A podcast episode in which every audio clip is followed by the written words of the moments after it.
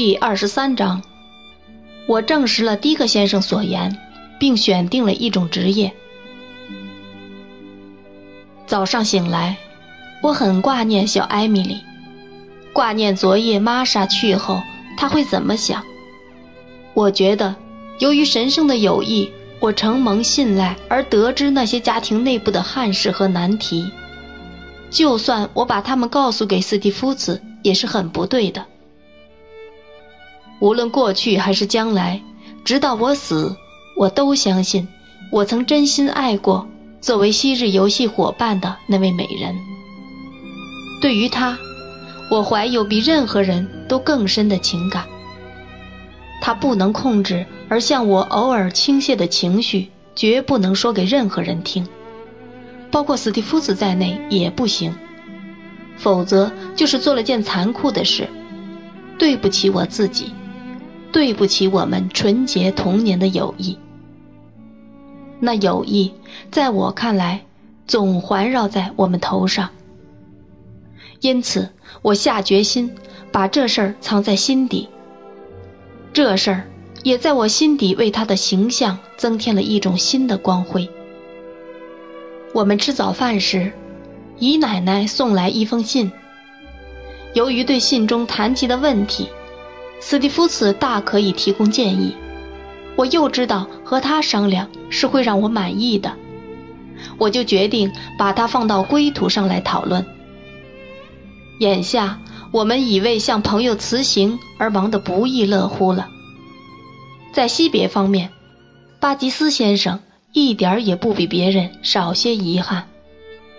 我相信，如果可以使我们在亚猫斯。再多停留四十八小时，他一定愿意再打开那箱子，再奉献出一个基尼。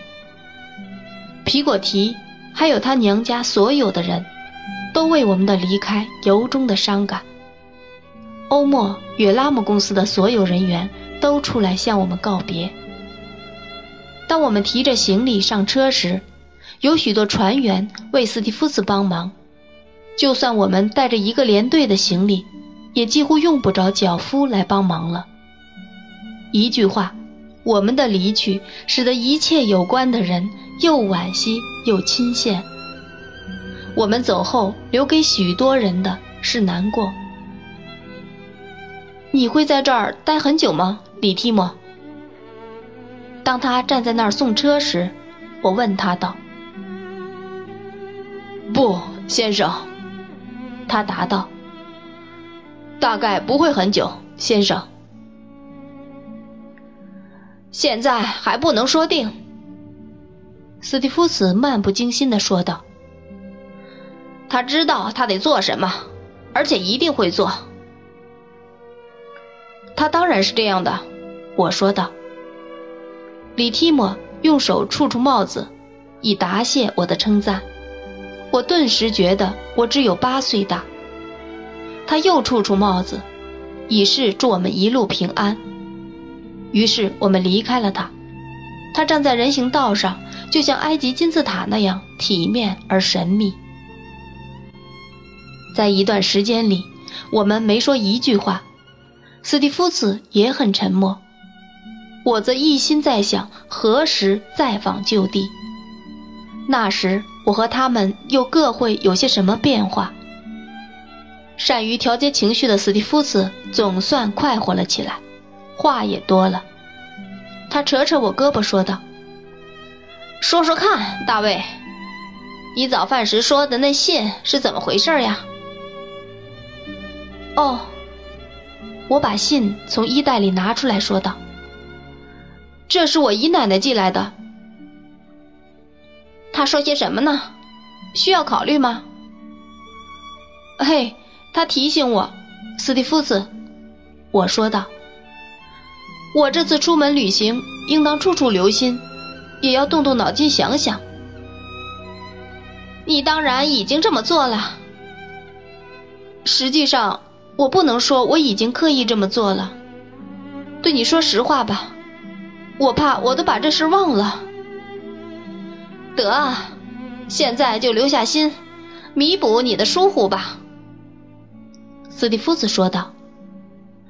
朝右看去，你可以看到一片平地，上面有许多泥沼；向左看去，你可以看到同样的东西；向前看，你发现不了什么不同之处；向后看，依然一样。我笑着答道：“在这一带，我看不出有什么适当的职业。或许由于这地方很死气沉沉吧。”关于这个问题，我们的姨奶奶有什么说法呢？斯蒂夫子看着我手中的信说道：“他有什么意见吗？”“哦，是的。”我说道。他问我可否愿意做一个代素人呢？你觉得怎么样？哦，我不知道。斯蒂夫斯无所谓的答道：“我想你干那行和干什么别的，并无丝毫区别呀。”我忍不住又笑了。我笑他把一切职业都不放在眼里。我就把我这想法告诉了他。代素人是什么呀，斯蒂夫斯？我问道。呃，这是一种修道院的辩护士。斯蒂夫斯答道。他和博士院的一些老掉牙的衙门的关系，就如律师和普通法庭和平衡法庭的关系一样。博士院就在圣保罗教堂附近一个冷清、古老、偏僻的角落里。辩护士。是本该在两百多年前就自然而然消失的功力。我告诉你，那博士院是什么玩意儿，你就知道它是个什么东西了。那是个偏僻的小角落，他们在那里办理所谓教会法，用国会陈腐的古怪法案玩把戏。对于这些法案，世界上有四分之三的人一无所知。而那四分之一又以为这还是十三世纪爱德华时代发掘出来的化石。在平民遗嘱诉讼和平民婚姻诉讼方面，在大船和小船之间的争议上，博士院从古以来就享有特权。胡说，斯蒂夫子！我叫了起来。你不是说航海问题和教会问题之间也有什么牵连吧？当然，我不会那样说的，我亲爱的孩子。他答道。不过我是说，这些问题都由同一个博士院中的同一些人处理决定。今天你去那里，你会发现，为了南希号撞沉了萨拉珍号，或为了皮果提先生和亚猫斯船夫顶着飓风、带着锚和绳索出海援救遇难的纳尔逊号。他们糊涂读完了杨氏大词典中航海术语的一半明天你去那里，又会发现，他们为了一个不轨的教士而忙于搜集有利或不利的根据。你还会发现，审航海案时的法官，就是审教士案时的辩护士，或者相反。他们好像演员，一个人时而是法官，时而又不是，时而他是这种角色。时而是另一种角色，颠来倒去的变。不过，这是在特定的观众前的一种非公开演出，很开心也有益。不过，辩护士和代诉人不是一回事吧？我问道。因为我有点糊涂了，是吧？不一样，斯蒂夫斯答道。辩护士是些民法学家，在大学里得了博士学位的人。我所知道，这类事首先因为这一点，代诉人雇佣辩护士，双方都得到丰厚的酬金，一起形成了一个严密而有力量的小团体。总的来说，我劝你高高兴兴进博士院去，大卫。他们都在那里以他们的高贵为荣而自得呢。如果这可以让你满意的话，我可以这么对你说。我原谅斯蒂夫子谈论这一问题时那种轻薄的口气。我的联想中，那个圣保罗教堂附近冷清、古老、偏僻的角落，环绕着庄严、古老和肃穆的气氛。考虑这问题时，想到那气氛，我对姨奶奶的意见没有什么不快的感觉。她把这问题叫我自行决定，并很干脆地告诉我，说他最近为立我为继承人的遗嘱一事去博士院见他的代理人，所以想到这一问题。无论怎么说，在我们的姨奶奶这方面来说，这做得很令人称好。我提到这点时，斯蒂夫子说道：“也令人赞美。”雏菊，我的意见是，你应该高高兴兴进博士院。我坚定了决心这么做。然后我又告诉斯蒂夫子说：“我姨奶奶在城里等我。”这是从他信中得知的。他已在林肯苑广场一个他常住的旅馆里住了一个星期了。他选定的这一家旅馆有一道石头台阶，屋顶还有扇便门，因为姨奶奶坚信，伦敦的每一家每一夜都有被烧掉的可能。我们一路旅行好快活，一直谈着博士院，遥想我在那里做代诉人的远景。斯蒂夫子用各种诙谐话来模拟那时的情景，使我们俩都很快活。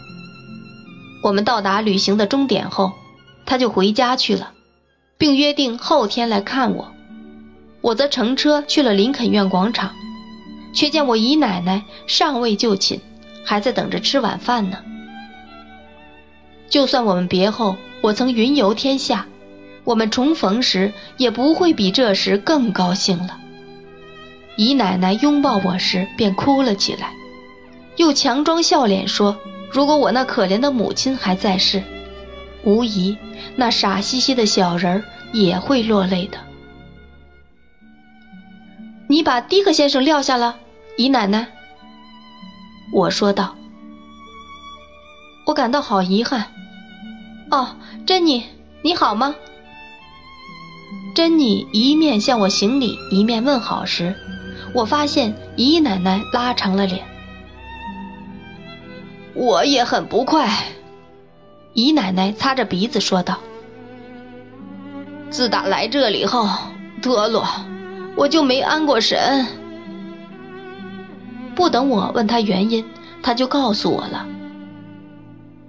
我想，姨奶奶说道，一脸犹豫的样子，把手放到桌上。迪克的性格不是种驱赶驴子的性格。我相信他意志不够。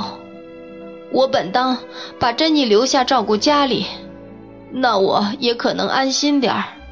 如果有驴子践踏了我的草地，姨奶奶加重了语气说道：“准是今天下午四点钟。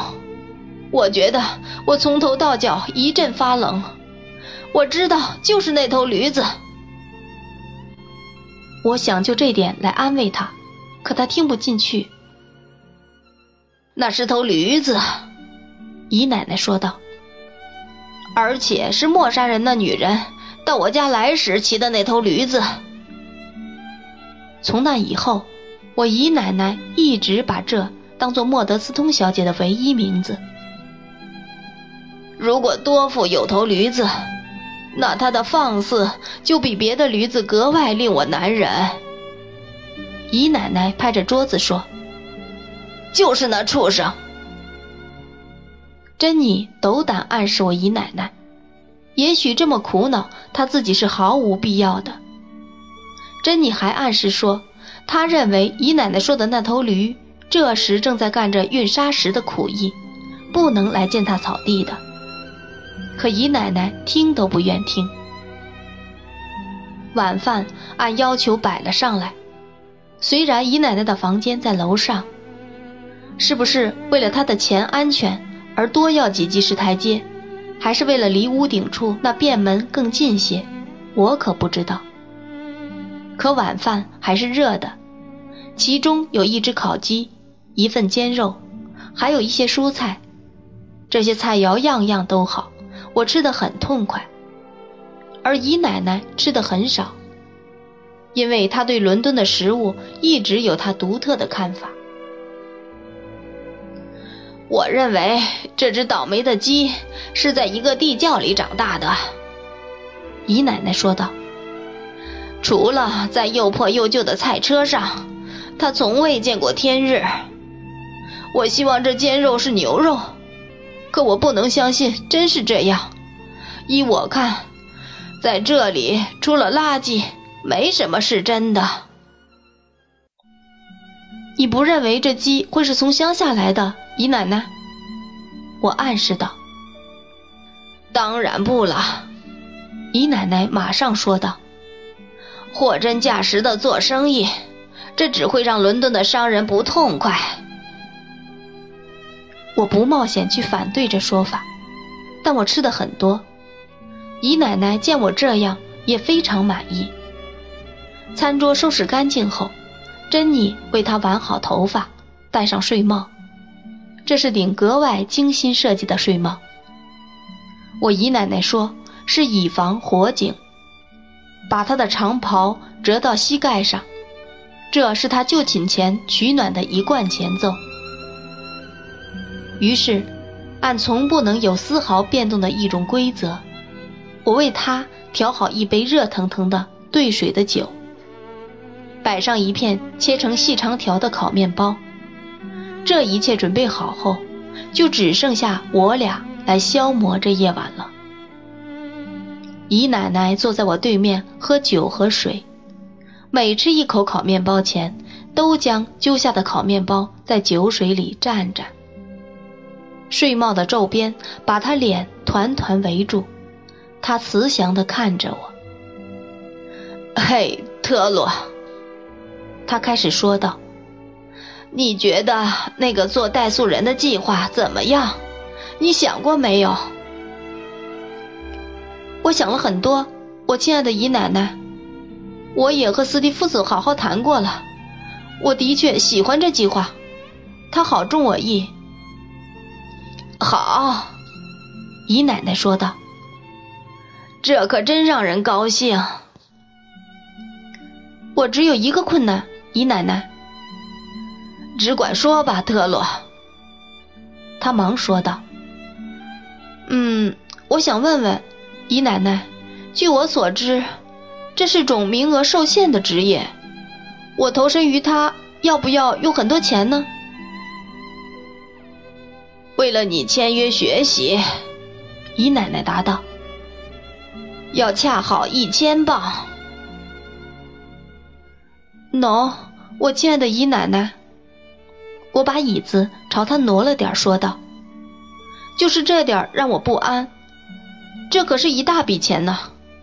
你已经为我受教育花费了许多，而且在各方面都尽可能好好照顾我。你已经成了慷慨的典型，一定有一些既可出息又务需破费什么的路可行。只要有决心，吃的苦。”也可以有发达的希望，你不认为去试试那些方法更好吗？你能肯定你出得起那么多钱，而且这么用是对的吗？我真希望你，我的第二个母亲，能好好想想。你能肯定吗？姨奶奶把正在吃的那个面包吃下，不断打量我，然后把杯子放到火炉架上。把手交叉着放在卷起的长袍下摆上，如是答道：“特洛，我的孩子，如果我平生有什么目的，那就是要尽力使你成为一个善良、明理、快乐的人。我一心这么做，迪克也是这样做的。我真希望我所认识的人听听迪克。”就这问题所说的话，他这番话精明的令人吃惊。可是除了我，没人知道这人有多聪明。他停了一下，把我的手放在他两手中，又继续说道：“特洛，回忆往事是没什么益处的，除非对现在有什么作用。”也许我和你那可怜的父亲应当成为更好的朋友。也许，就是你的姐姐贝希特勒伍德令我失望后，我也仍应和你那可怜的娃娃母亲成为更好的朋友。当你满身灰土，以一个疲于奔命的逃跑出走的孩子那模样出现在我面前时，也许我就那么想了。从那时起直到现在，特洛，你永远是我的一种光荣，一种骄傲，一种快乐。我对我的财产没什么别的想法，至少。我吃惊的是，他说到这儿时显得迟疑惶惑。至少，没有，我对我的财产没有什么别的主张。你是我领养的孩子，在我这把年纪，只要你是一个有仁慈爱心的孩子，能容忍我的古怪想法。对一个正当年时没得到应有的快乐和安慰的老太婆，你所能做的可比那老太婆能为你做的要多了。这还是我第一次听到姨奶奶讲她的过去。她想到的过去，却又放得下的镇静态度，让人感到她的大度。正是这种大度，使我对她更加敬重爱慕了。现在我们一致了，也都彼此了解了。特洛，姨奶奶说道：“我们就不必再谈这个了。吻我一下吧。明天吃过早饭后，我们去博士院。”在就寝前，我们在火炉前谈了很久。我的卧室和姨奶奶的卧室在同一层楼上。那天晚上。他一听到远处传来的马车或运菜车的声音，就去敲我的门，并问：“你听见救火车了吗？”所以，我不免受到些惊扰。但在早晨将近时，他睡得安稳些了，也让我睡得安稳些了。